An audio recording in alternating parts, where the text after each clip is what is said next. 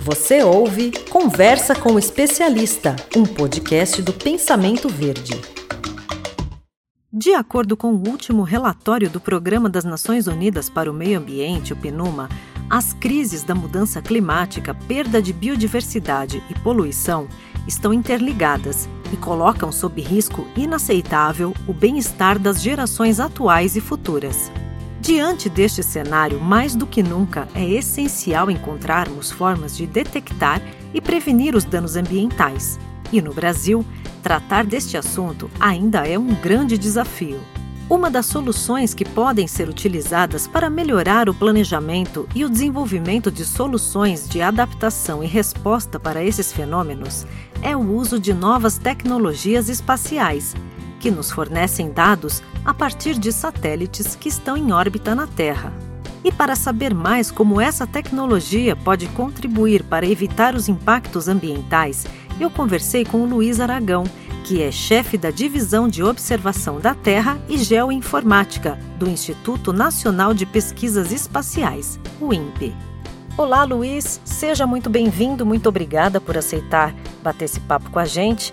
Eu gostaria que você nos falasse como que a tecnologia espacial pode contribuir para evitar os impactos ambientais. A tecnologia espacial ela é fundamental é, como parte da estrutura de um país com as dimensões continentais do Brasil, né, com cerca de 8 milhões de quilômetros quadrados, para é, permitir né, o planejamento territorial, ambiental e, dentro disso, a possibilidade também de minimizar os riscos de desastres naturais. Né? O Brasil ele faz parte do acordo Sendai, né, que é um acordo da, das Nações Unidas, um acordo internacional para redução de risco de desastres entre o período de 2015 e 2030. Né? Então, como signatário desse acordo, é, utilizar as tecnologias espaciais permite com que é, o Brasil é, tenha é, a capacidade tecnológica de entender os riscos e se preparar né, para ação efetiva no combate a, a, esses é, desastres. Só para entender, né, o, o, o, desastre não é só questão de resposta, né, você ter um instrumento que meça o, des, o desastre acontecendo no momento é, que ele ocorre, mas é uma questão é, realmente de gestão do risco, né, onde existem várias etapas. Né, elas, é, essas etapas ela começa na prevenção, passa pela mitigação, a preparação e, posteriormente, então, a partir do momento que o, que o desastre ocorre, você tem a resposta e a recuperação depois disso. Então, é, é, os, os, satélites e essa tecnologia espacial, ela permite é, o trabalho nas diferentes fases do desastre, né? tanto é, na fase ah, do pré-desastre, quanto na fase de ocorrência do desastre, ou posteriormente fornecendo informações que permitam a recuperação dessas áreas que foram afetadas. Inclusive o INPE ele participa né, do é, que é chamado Carta de Desastres, que é o Disaster Charter. São países que têm satélites uh, que produzem imagens que dão subsídio para diversos países uh, internacionais quando ocorre um desastre para terem acesso ao dado de satélite e poderem então fazer suas ações durante a ocorrência desse desastre. Luiz, você pode falar um pouco mais para a gente sobre as tecnologias que temos à disposição para auxiliar com essa questão? Tá. É, as tecnologias é, é, espaciais utilizadas né, para a, as etapas da gestão do risco do, de desastres naturais são muitas. Né? É, nós temos é, diversos satélites né, voando em órbita da Terra é, que permitem atuar ah, nesses diferentes estágios do desastre. Então, por exemplo, é, existem é, dados de satélites brasileiros, né, como o Cibers 4, 4A, o Amazônia, que foi recentemente lançado, e satélites é, internacionais também, né, como o Landsat, que é muito conhecido, satélite é, é, dos americanos, o, o, Sentinel, que é uma constelação é, da União Europeia. Né? Então, é, com, esses, é, com essas informações, é possível que é, cada país, né, principalmente aqui nós estamos tratando do Brasil, possa, por exemplo, analisar essas imagens, que são como fotografias no, é, é, tiradas do espaço, para avaliar, por exemplo, áreas de risco. Né?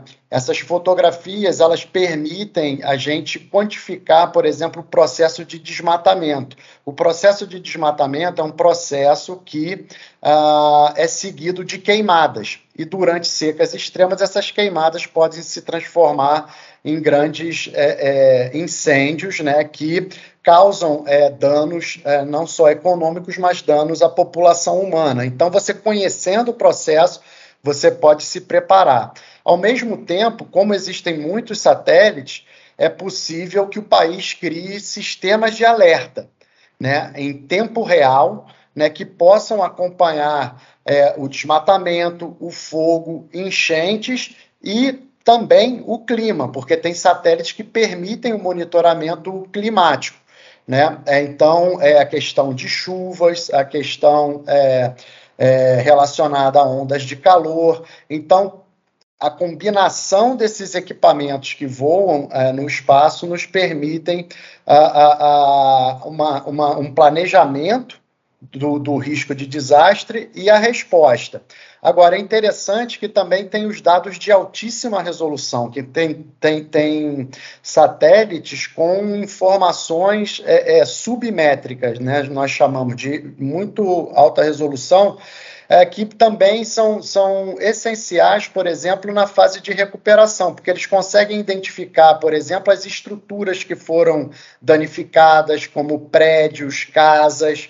Né? Então, é, esses satélites de altíssima resolução também trazem é, informações que, no final, fecham toda aquela sequência da gestão é, do risco do desastre.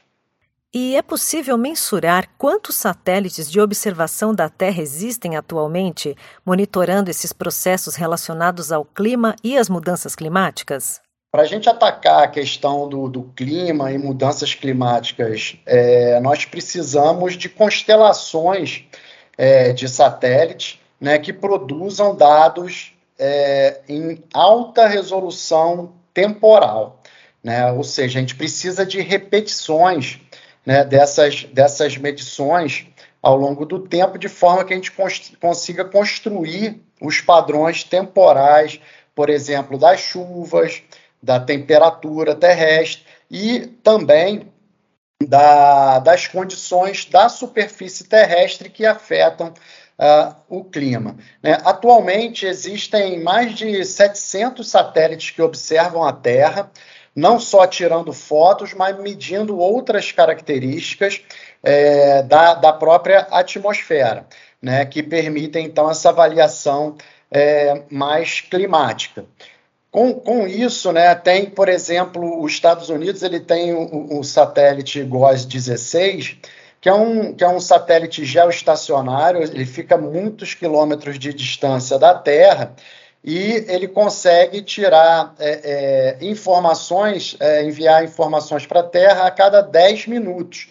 Ou seja, a gente consegue ver as nuvens é, andando né, é, de um lado para o outro, a gente consegue ver as queimadas é, se expandindo a cada 10 minutos nesses sistemas.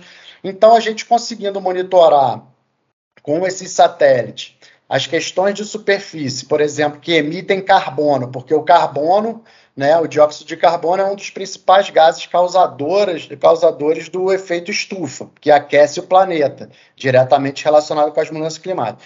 Então, a gente consegue monitorar o desmatamento, que emite carbono, a partir do momento que a floresta é removida, a queimada, né, que queima o carbono e emite para a atmosfera, e conseguimos também, com outros satélites, é, é, verificar os efeitos disso aí no clima. Então, a gente consegue medir a chuva, radiação, é, temperatura e tem satélites também que permitem a medição dos próprios gases de efeito estufa na atmosfera e como eles estão mudando ao longo do tempo. Então, com isso, a gente tem a visão completa né, é, do fenômeno de mudança climática e a gente consegue relacionar é, com os eventos é, naturais, né, de flutuação climática natural, mas também consegue observar a sua relação com os efeitos é, relacionados do próprio é, uso da Terra pelo ser humano e das emissões antrópicas do ser, ser humano é, no, clima, no clima global. E qualquer pessoa pode ter acesso aos dados disponibilizados pelos satélites? Como que isso funciona?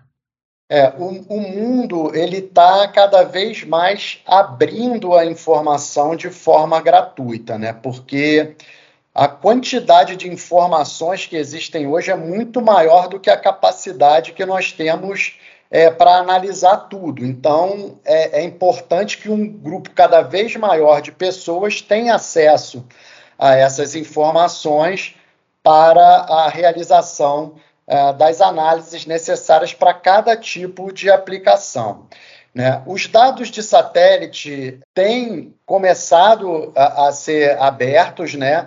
O, o, Brasil foi o primeiro país que sugeriu a abertura desses dados lá em 2004, com o satélite é, brasileiro, é, sino brasileiro, né, o satélite Cibers, e a partir daí criou-se uma cultura uh, de abertura de alguns satélites. O Landsat também tem seus dados abertos, são dados é, com 30 metros de resolução espacial, e agora a própria Agência Espacial Europeia também é, criou a, a, a, constelação Sentinel aí do Copérnicos, né, com dados abertos pra, para a sociedade como um todo. Né? É possível qualquer pessoa acessar esses dados, só que o dado é, de satélite é um dado que tem uma complexidade associada e precisa de um certo nível de conhecimento para você poder é, tratar os dados e conseguir é, extrair as informações necessárias. É claro que os dados óticos, que são esses que funcionam como câmeras fotográficas né, no espaço, são mais fácil, de mais fácil interpretação. E assim como os satélites estão evoluindo, a abertura dos dados estão né, atingindo cada vez mais pessoas, as plataformas de acesso a esses dados também estão é, sendo simplificadas e, e têm uma, uma, uma interface com o usuário muito mais simples. Então, tem várias plataformas é, de visualização de dados que o usuário pode entrar ali e olhar o dado, olhar a imagem. E um exemplo assim que todo mundo conhece é a plataforma é, do Google Earth, né? Que o Google tem aquelas imagens dentro da, da sua plataforma que a pessoa pode dar zoom, pode marcar um polígono, uma área de interesse, de forma muito mais fácil. Então, essa evolução, é, é, no meu ponto de vista, é, faz com que é, o acesso aos dados de satélite seja cada vez mais abrangente na sociedade. O único, porém, são os dados de altíssima resolução espacial, né, que são esses dados com resolução de cerca de um metro, né, que você pode ver um quadradinho de um metro na superfície terrestre. Esse, a maioria desses dados ainda são é, é, comerciais, mas o Brasil, no seu é, satélite é, Cibers 4A, ele tem uma câmera que se chama WPM, que produz imagens de 2,5 metros, 2,5 metros, então a, a, Terra é dividida em quadradinhos de 2,5 metros e que tem é, livre acesso para a sociedade. Então, basta entrar no catálogo de imagens do INPE e a, acessar esse dado é, livremente. Então, o Brasil eu diria que tem o dado de altíssima resolução mais barato do mundo, né? ou seja, gratuito. Qual é a importância da conectividade online nos locais de pesquisa e exploração que utilizam essas tecnologias para a observação da Terra? Bom, a conectividade é um dos fatores é, principais para a utilização dessa tecnologia espacial. Né? Você utilizar imagens de satélite, você precisa é, uma boa conectividade, porque são dados pesadíssimos, né? É, então você não consegue transferir o dado de um lugar para o outro de forma trivial se você não tiver uma conectividade é, de alto nível. E cada vez mais, com o número de satélites voando e a quantidade de dados que são coletados, a gente precisa de agilidade nessa transferência dos dados. Né? Então, a, a, a conectividade torna-se ainda é, mais importante. E indo além disso, de ter somente o acesso ao dado, a gente pode voltar ao início da, da nossa conversa, quando tratamos da questão dos desastres. Né? O desastre, é, é, para você é, minimizar né, os danos e se preparar para esses desastres e até a própria resposta ao desastre, requer sistemas de alerta. E esses sistemas de alerta eles são alimentados com imagens desses satélites em tempo real. Então você não tem como fazer isso se você não tiver uma conexão muito boa entre a, a, a, as localidades que geram as imagens e os institutos, as pessoas que é, produzem a informação para que seja usada uh, na, na, mitigação e na re, redução desses desastres naturais. Né? Então, é, atualmente o Brasil é, é está bem conectado né, com, com, com o ELA Link, né, que traz os dados é, do Copérnicos, da, da, da, União Europeia, direto é, para o país, onde o INPE agora é o, o hub né, é, de distribuição dos dados da, da constelação Sentinel. Sem uma conexão de altíssimo nível, a gente não consegue prover para o usuário é, os dados num tempo é, que seja requerido para a devida resposta e contenção de qualquer é, problema que exista e que se, será tratado a partir da utilização dos dados de satélite. Você pode falar um pouquinho mais para a gente sobre o Copérnicos? O, o Copérnicos é uma atividade é, da União Europeia, né, junto com, com a Agência Espacial Europeia, é, que uh, visa a produção de informações é, para que é, os países tenham acesso às imagens de satélite é, de forma a fazer tanto a gestão de risco de desastres, o monitoramento climático, a redução de emissões de gases de efeito estufa por desmatamento e degradação florestal, acompanhar a evolução é, dos seus recursos naturais.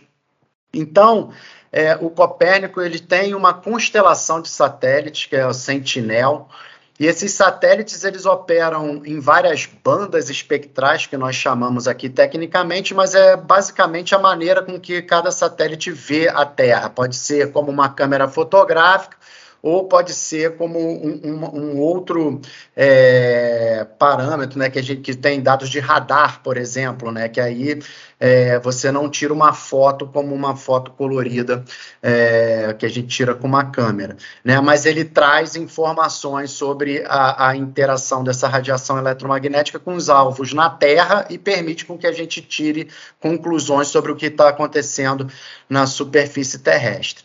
Então, é, é, essa iniciativa da, da União Europeia, né, ela, ela produz esses dados de diversos satélites de forma aberta e tem a, o objetivo de disponibilizar os dados para os diversos países. E para isso, a gente volta na questão da conectividade. A gente precisa ter uma conexão entre a Europa e, e, a América do Sul, por exemplo, e o caminho mais curto é passar é, pelo Brasil, um país que domina essa tecnologia espacial desde a década de 60, né, que a gente trabalha nessa, nessa parte de análise de dados de satélite. Então, é, foi é, estabelecido né, essa cooperação entre é, o INPE, o Ministério da Ciência e Tecnologia, e é, o Copérnicos, de forma que é, esses dados fossem transferidos por um cabo né, de alta velocidade que trouxesse essas imagens diretamente para o Brasil e que o INPE fosse o centro de distribuição dessas imagens para os diferentes usuários é, na América do Sul. E isso precisa não só do, dos pesquisadores que conhecem imagens de satélite, mas também é, de profissionais da área de tecnologia da informação para construir essas conexões né, de forma a, ao dado chegar no seu destino final. E por isso o INPE tem é, um apoio muito grande da, da Rede Nacional de Pesquisa, né, que é, é, faz com que a infraestrutura de conexão de dados ela funcione é, de forma adequada com, com, com as devidas especificações para que os dados consigam vir da Europa, cheguem no INPE e sejam processados e disponibilizados é, para a sociedade na, na, de forma é, é, da forma mais rápida possível. Luiz, foi um prazer te receber aqui no Conversa com Especialista. Muito obrigada pela sua participação. Bom, eu que agradeço a oportunidade, espero ter esclarecido algumas das questões e que é, essa conversa seja informativa para a sociedade em geral. Muito obrigado. Você ouviu Conversa com o Especialista, um podcast com oferecimento da Dinâmica Ambiental.